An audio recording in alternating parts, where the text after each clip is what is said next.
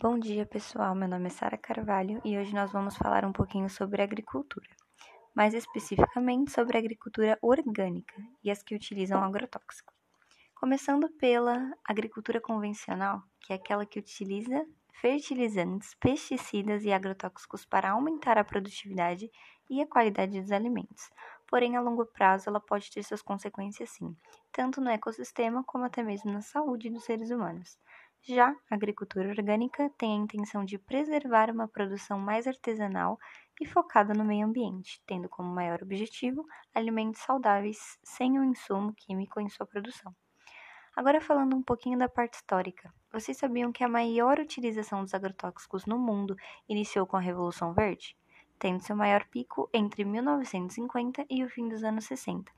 Essa revolução constituiu num conjunto de práticas tecnológicas mais avançadas, que contribuíram para um aumento marcante de produtividade global, principalmente em países de desenvolvimento, e a utilização desses agrotóxicos fez com que se produzissem mais alimentos. A Revolução Verde também chegou no Brasil por volta dos anos 1940, e assim a agricultura brasileira começou a crescer. Nessa mesma época, esses agrotóxicos controlavam pragas como o gafanhoto migratório, a broca do café e as pragas do algodoeiro, que causavam muito problemas aos produtores. Porém, não podemos pensar que o uso de agrotóxicos pode ser utilizado assim sem cuidado algum. De acordo com pesquisas, menos de 10% dos agrotóxicos aplicados por pulverização atingem seu alvo e que são empregados diretamente no solo ou plantas são levados pela chuva ou ação da irrigação e têm como destino final o solo, os lençóis freáticos e outros organismos. Ou seja, o uso em plantações dificilmente atuam como benefícios, mas sim como malefício a longo prazo. Agora vamos falar um pouquinho da situação atual do Brasil com a utilização de agrotóxicos.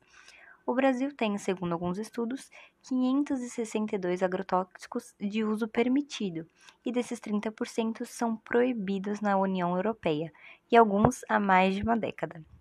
Esses mesmos itens vetados estão no ranking dos mais vendidos. O acetado, por exemplo, que é um tipo de inseticida usado para plantações de cítricos, é o terceiro da lista. Uma nota técnica da Anvisa mostra que o acetado causa a chamada síndrome intermediária.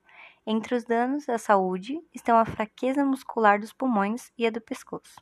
Aqui podemos ver que a situação atual do Brasil demonstra vista grossa a respeito dos malefícios que podem e serão causados a longo prazo se não houver uma intervenção alguma da própria população.